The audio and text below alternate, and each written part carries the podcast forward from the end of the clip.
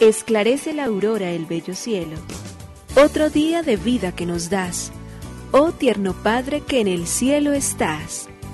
A esta hora, unamos nuestros corazones en alabanza al Señor, Creador de todo cuanto existe. Compartamos el Evangelio. Reflexionemos en su palabra. Esto es, Esclarece la Aurora, con el Padre Antonio Ramírez. Bienvenidos.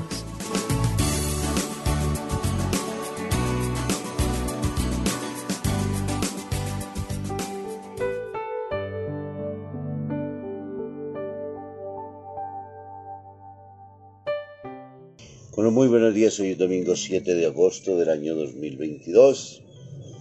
Hoy queremos darle gracias a Dios una vez más porque estamos al inicio de una nueva semana, porque queremos pedirle que su palabra nos ilumine, porque queremos pedirle de que Él camine siempre delante de nosotros para que podamos tener la certeza de acertar en el camino.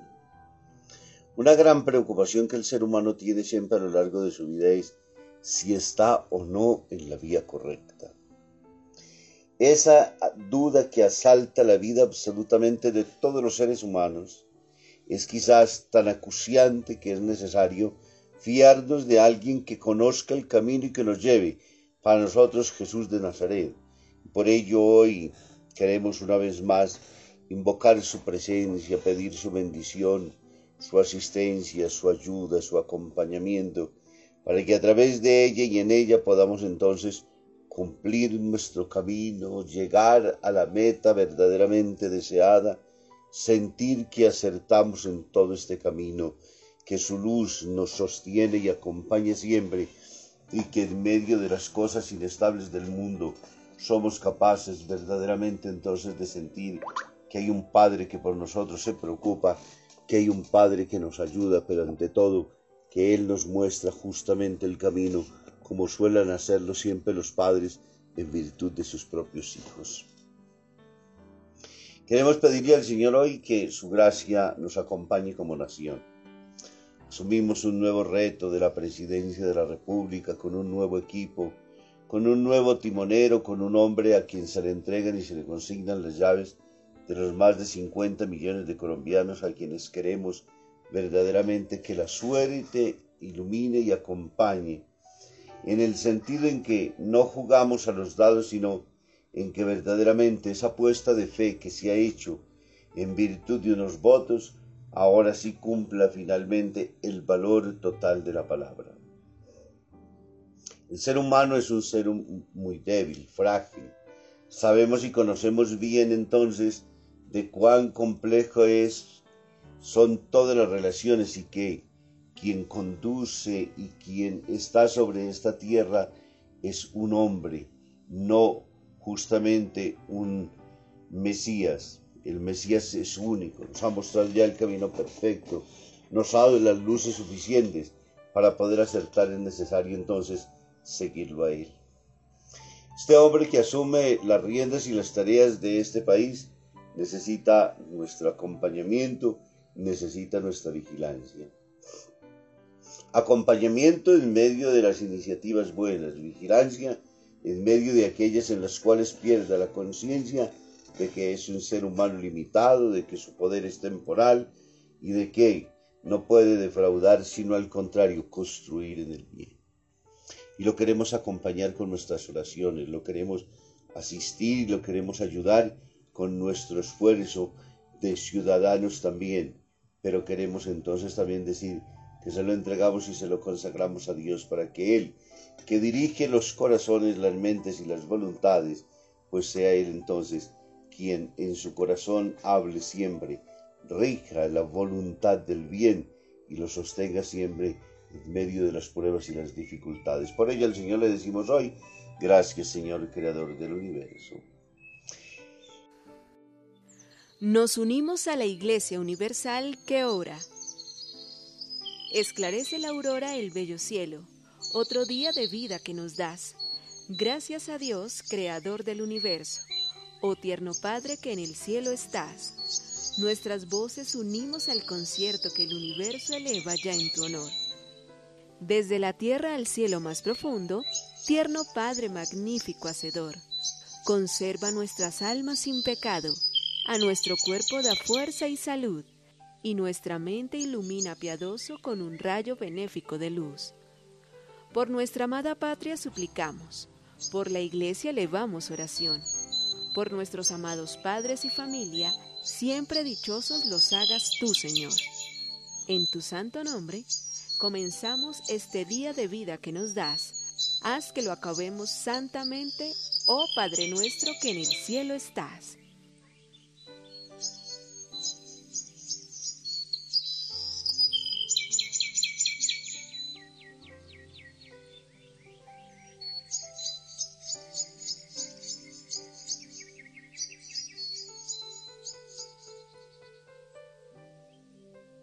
Papa Francisco en Evangelium Gaudium, numeral 155, nos viene hablando del valor de la homilía, la medición que, o la mediación que hace justamente el sacerdote en términos entonces de la interpretación, la exégesis que hace de esa palabra, fidelidad a ella. Nos dice entonces, en esta búsqueda es posible acudir simplemente a alguna experiencia humana frecuente como la alegría de un reencuentro, las desilusiones, el miedo a la soledad, la compasión por el dolor ajeno, la inseguridad ante el futuro, la preocupación por un ser querido, etcétera, etcétera. Pero hace falta ampliar la sensibilidad para conocer lo que tenga que ver realmente con la vida de ellos. Recordemos que nunca hay que responder preguntas que nadie se hace.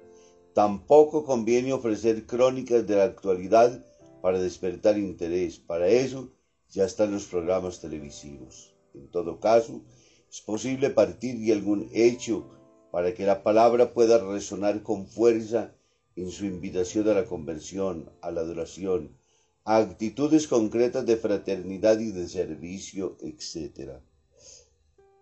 Porque a veces algunas personas disfrutan escuchando comentarios sobre la realidad en la predicación, pero no por ello se dejan interpelar personalmente.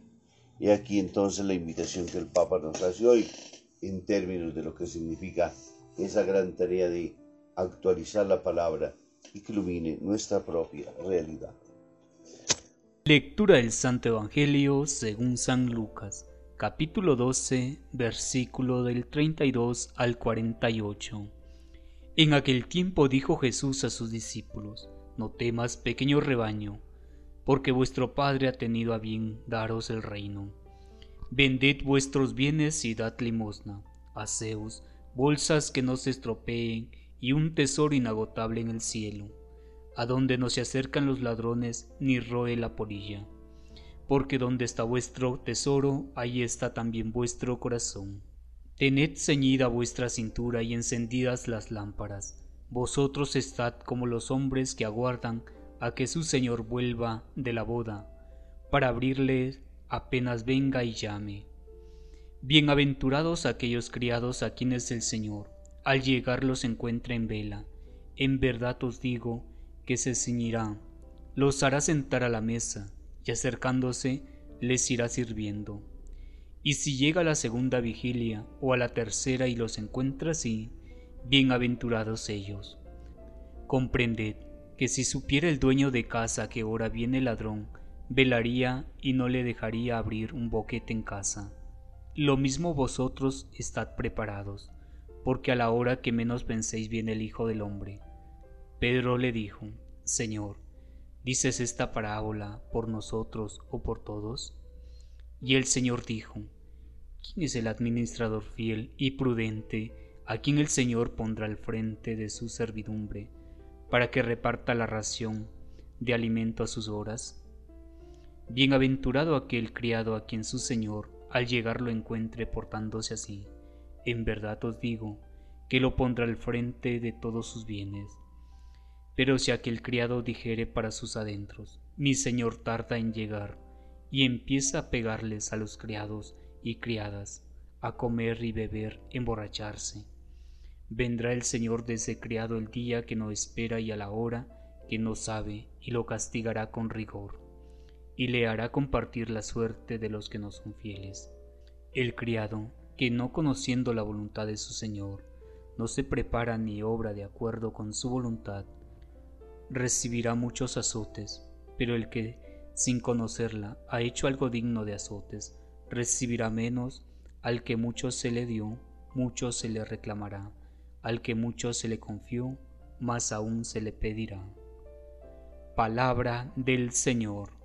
Gloria a ti, Señor Jesús.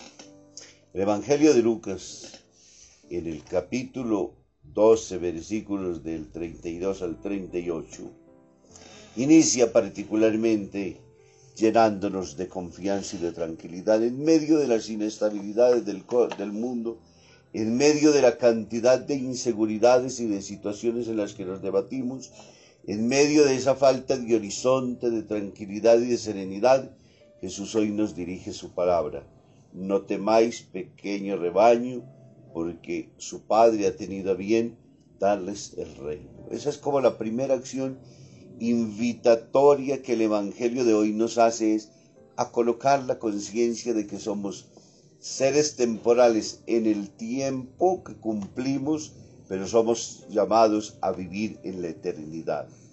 Y para ello Dios ha querido constituir el reino que se constituirá entonces en un tesoro que Dios nos regala.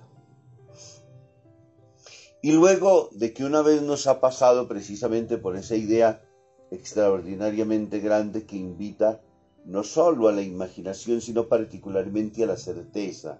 Somos creados, amados, hechos por Dios, somos llamados a la eternidad, entonces de inmediato viene a decirnos, atentos. ¿Por qué? Porque el ser humano, donde tiene su tesoro, ahí tiene su corazón. Entonces nos invita a dilucidar, Él nos ha venido hablando durante los últimos domingos de las riquezas, y no del peligro que ellas representan en sí, sino particularmente de la utilidad que hacemos de ellas. La riqueza o la, no hace finalmente, ni ella puede, ni es ni buena ni mala. Depende de cuanto nosotros hagamos en relación a los bienes que recibimos. Y ahí porque nos llevan este domingo a decirnos, ojo, atentos, porque donde está el tesoro, ahí está el corazón. Es decir, podemos terminar perdiendo fácilmente nuestra vida porque no sabemos. Entonces para ello se nos pide que en este día podamos tener sabiduría para poder escoger, para poder vivir, para poder saber qué es lo importante realmente en la vida. Y luego nos pregunta sobre la administración fiel. ¿Quién de nosotros en la vida no ha entendido que somos administradores? Y administradores que tenemos que dar cuentas. Hoy acompañamos al primer mandatario de este país a asumir la tarea y la misión de conducir entonces este barco a buen puerto. No podrá hacerlo si no se concibe, si no se, concibe, si no se entiende como un administrador. Nada le es propio, de nada es propietario, el ser humano no es propietario de nada todo lo que nosotros recibimos en la vida, las personas, los bienes, la inteligencia, todo ello es cosas que se acaban, vanidad de vanidades, nos decía el domingo pasado. ¿Qué nos queda? La responsabilidad de lo que sabemos hacer. Prudencia particularmente entonces, ¿para qué? Para estar al frente de la servidumbre. ¿A quién se le entregan las grandes responsabilidades? A quienes tienen conciencia de que tienen que cumplir una tarea, de que somos delegatarios de esa misión. Al presidente como a cada uno de nosotros, a un papá frente a sus hijos, tiene una misión delegatoria. No es dueño de sus hijos. Solo y exclusivamente le vienen consignados por un tiempo, dice José Zamarago en su libro precisamente hablando sobre ese don maravilloso de que los hijos son la oportunidad más grande de, hacer la mejor versión de lo que somos nosotros mismos, pero no nos pertenecen, le pertenecen al mundo, le pertenecen a otras realidades que ellos mismos establecerán. Todos en la vida tenemos que entender eso, somos administradores y lo somos por un tiempo determinado y tenemos gran responsabilidad frente a ello.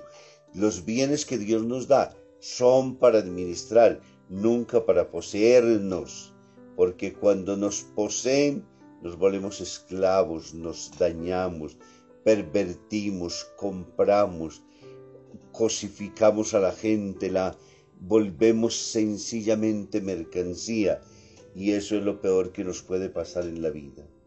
Cuando los administramos sabemos de que son medios y entonces no pueden comprar vidas ni conciencias, no pueden perder ni pervertir el orden para el cual han sido establecidos, no pueden dañar las relaciones entre los seres humanos, no podemos encadenarnos precisamente a ellos, y ahí porque nos hacen y nos pueden ayudar a ser libres. Donde está tu tesoro, allí está tu corazón, nos insiste la palabra.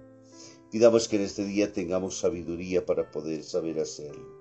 Pidámosle que el Señor nos conceda sabiduría para poder vivir bien nuestros años, para que adquiramos un corazón sensato, como nos dice el Salmo, y viviendo en él y alcanzando las tareas y las misiones para las cuales estamos hechos, un día podamos llegar a ese reino que Dios nos ha preparado, sabiendo que, habiendo hecho bien nuestra tarea, cumpliendo bien nuestra misión, somos dignos entonces de poder entrar en el reino.